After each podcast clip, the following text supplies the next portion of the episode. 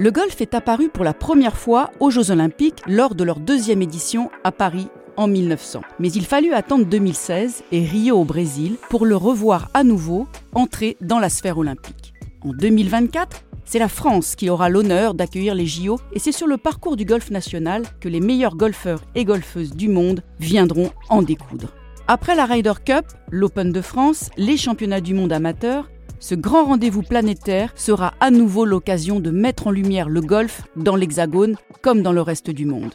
Pour en parler aujourd'hui, nous avons la chance de recevoir celui qui dirigea justement le Golf National de 2013 à 2020 et qui est depuis février 2023 le sport manager du golf pour Paris 2024. Paul Armitage. Bonjour Paul. Bonjour Christelle. Alors pour démarrer, une question assez directe. Quelle est votre fonction exacte au sein des JO de Paris Oui, alors donc je suis effectivement, comme vous l'avez dit, sport manager pour golf. Il y a euh, un manager sport pour chacun des 32 sports olympiques et les 22 euh, sports paralympiques, euh, qui n'est pas le cas pour le golf.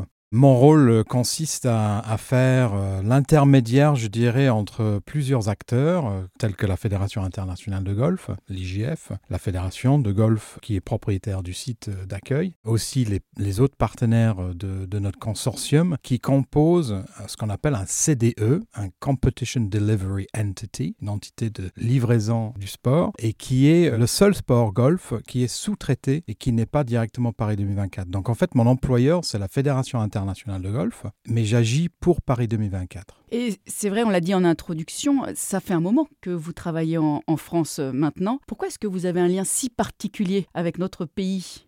Alors, je suis arrivé, je suis jamais reparti depuis 1991 en France. Je suis tombé amoureux de ce pays en 89 euh, avec une année euh, d'Erasmus.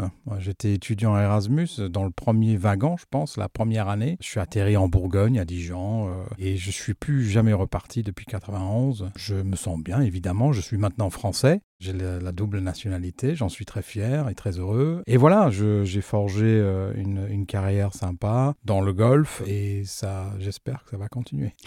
Après la Ryder Cup en, 2018, le golf national va une nouvelle fois accueillir un événement à grande échelle. Vous connaissez ça très bien, on l'a dit en introduction. En quoi l'organisation des JO diffère euh, ou se rapproche de celle de la Ryder Cup selon vous? Alors, diffère déjà parce que on va organiser les épreuves de golf au sein d'une organisation euh, massive. Les JO, c'est 32 euh, sports et, d'avoir, euh, comment dire, une unité de service, une unité d'offres à travers les 32 sports, ça impacte évidemment ce qu'on a l'habitude de voir sur un tournoi de golf, de ce standing, hein, parce qu'on va le considérer comme un majeur. C'est peut-être le cinquième majeur tous les quatre ans. J'en sais rien. Moi, j'aime bien, j'aimerais bien le dire comme ça mais il est organisé parmi euh, une manifestation, euh, la plus grande manifestation sportive qui existe sur Terre. Et c'est pas simplement un tournoi de golf.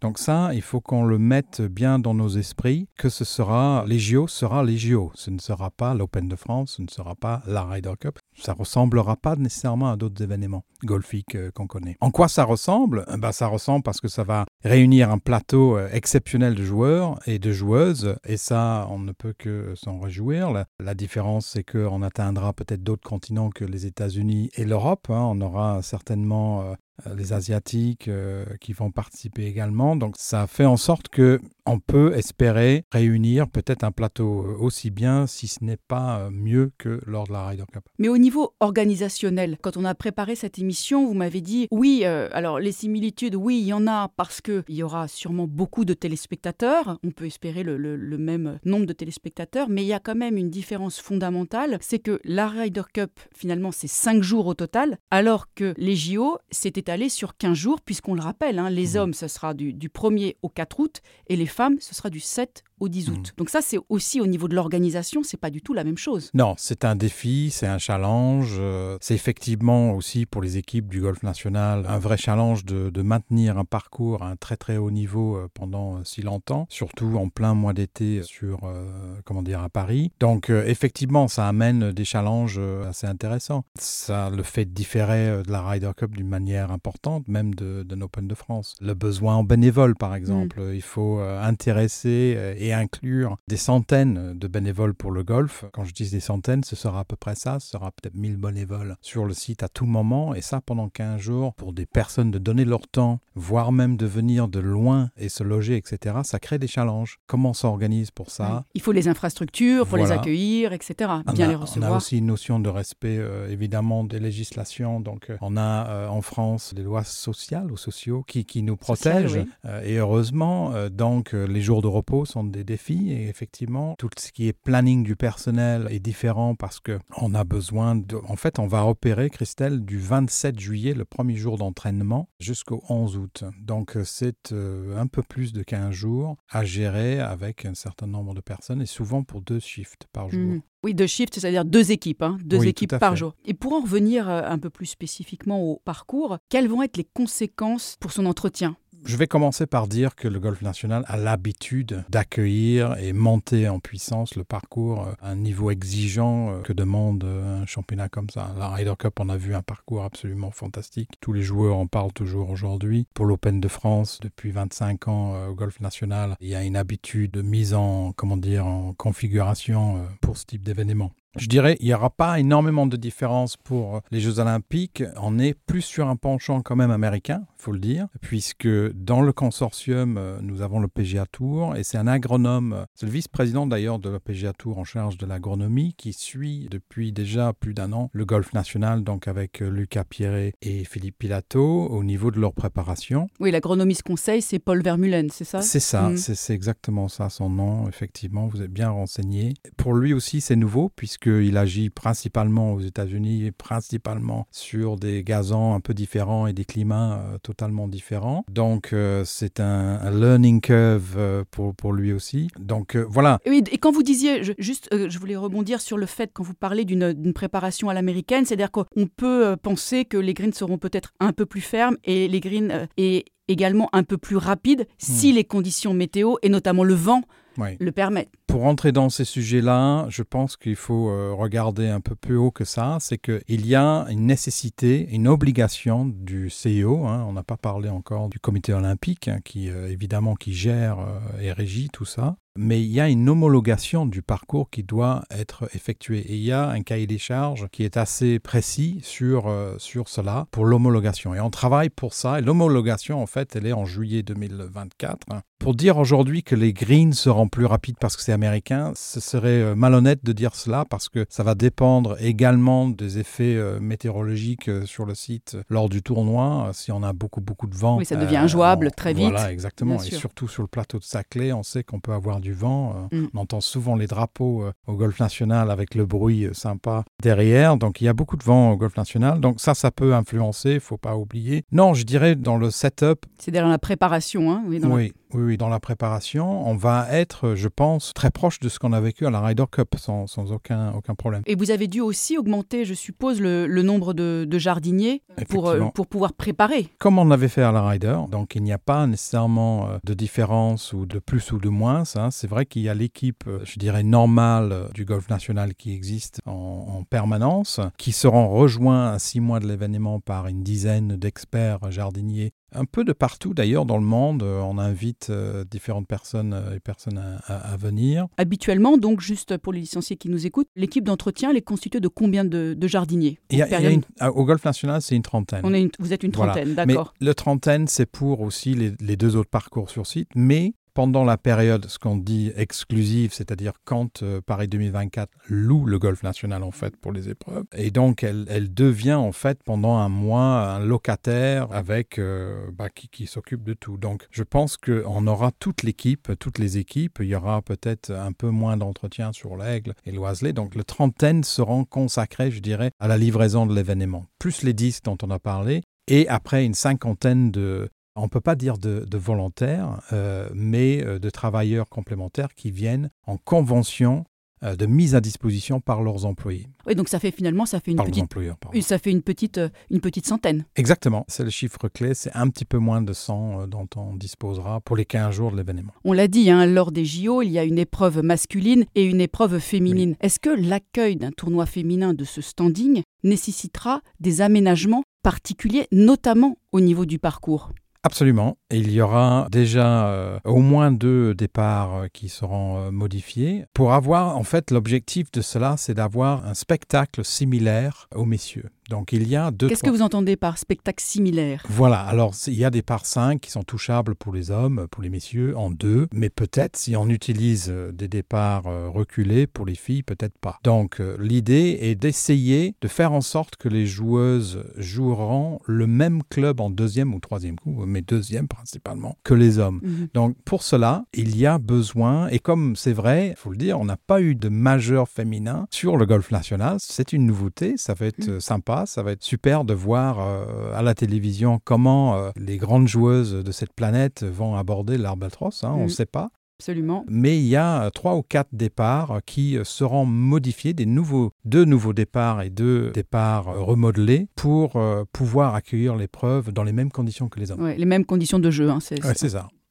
Et euh, vous parliez précédemment de la nécessité d'augmenter le nombre de jardiniers. Où est-ce que vous en êtes du recrutement des bénévoles et, et finalement de combien est-ce que vous allez avoir besoin pour ces, pour ces 15 jours? Alors pour, pour tout ce qui est Et euh, même plus, même plus, on l'a compris. hein. agronomie terrain, euh, je dirais que c'est très bien engagé. Nous avons déjà détecté les candidats pour les 10 euh, complémentaires. Et au niveau des salariés en mise à disposition, ils sont déjà, je pense qu'il y a même une liste d'attente. Voilà. C'est vrai que ça attire les Jeux Olympiques, euh, les Ryder Cup. euh, Il y a aussi tout le savoir-faire que a le golf national et l'expertise autour de Lucas, autour d'Alejandro Reyes aussi euh, et de Philippe. Les gens viennent pour apprendre et ils, ils font la queue pour venir participer à ces moments-là aussi pour apprendre quelque chose qui peuvent ramener dans leur golf, un aspect de détail, un tips ou quelque chose. Et donc, euh, c'est assez facile de trouver du monde pour cela. Et, et finalement, vous avez désormais une assez bonne base de données euh, grâce aussi à tous les grands tournois qui sont déjà présents sur le golf Clairement. français. hein.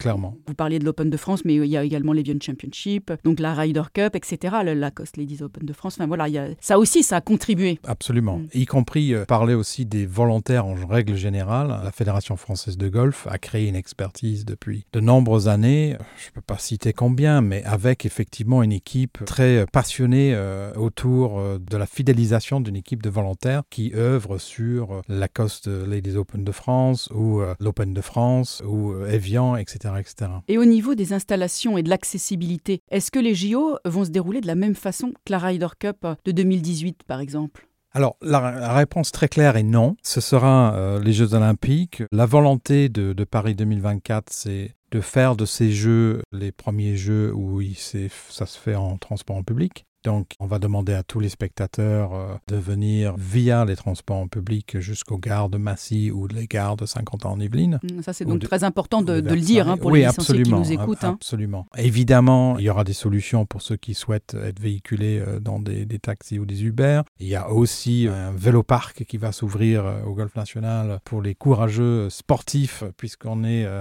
euh, on parle des, des Jeux Olympiques qui veulent venir euh, par ces, ces moyens très verts. Ce qui est la- le message derrière Oui. tout ça aussi, hein, c'est que euh, sur 32 différentes euh, sports et une cinquantaine de différents sites olympiques, pour transporter tout le monde, si tout le monde venait en voiture, euh, on, on aura peut-être euh, quelques problèmes de circulation. Ça serait compliqué, oui. Ouais.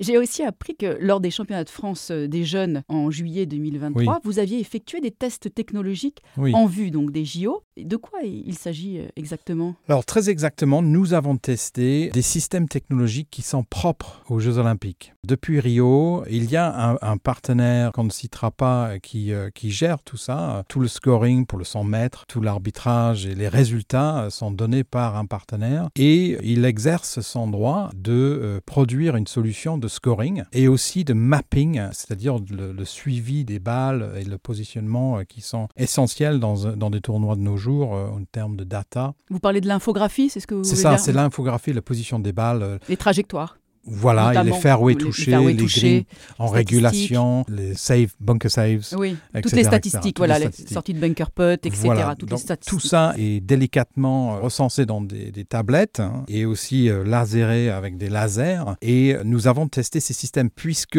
ce ne sera que la deuxième fois au JO de Paris qu'on utilisera cette technologie. Donc il fallait euh, s'entraîner, il fallait euh, tester aussi euh, la capacité euh, de nos volontaires de- d'appréhender les outils Wi-Fi, puisque on a euh, évidemment l'Open de France des systèmes DP World Tour, on a Evian d'autres systèmes, et là on est sur un complètement un autre système que les gens ne connaissent pas. Donc on a testé nos volontaires et surtout on a testé un peu l'environnement golf national, puisque tout ça, ça se passe dans des systèmes Wi-Fi et des systèmes online qui sont euh, très très lourds. D'ailleurs, pour vous donner une ordre d'idée, pour le test event en juillet, on a fait appel et je les remercie parce que peut-être ils écoutent parce que c'est principalement nos licenciés. Donc je les remercie chaleureusement, une centaine de, de pour le test et il y avait une quarantaine de personnes qui étaient mobilisées en tant que salariés autour de la livraison de ces outils. Et au niveau de la Fédération euh, française de golf, quelle est son implication dans ces JO À plusieurs niveaux et, et très important, c'est un partenaire majeur, euh, voilà, on ne peut pas dire le contraire. Donc on a dit fournisseur du parcours. C'est vrai que c'est différent de la Ryder Cup où peut-être la fédération avec l'impulsion et le management de Pascal Grisot, le était, président de la fédération voilà, française était, de golf, était très hands-on. Hein, très, Mm. euh, là, c'est un peu différent parce que la fédération en fait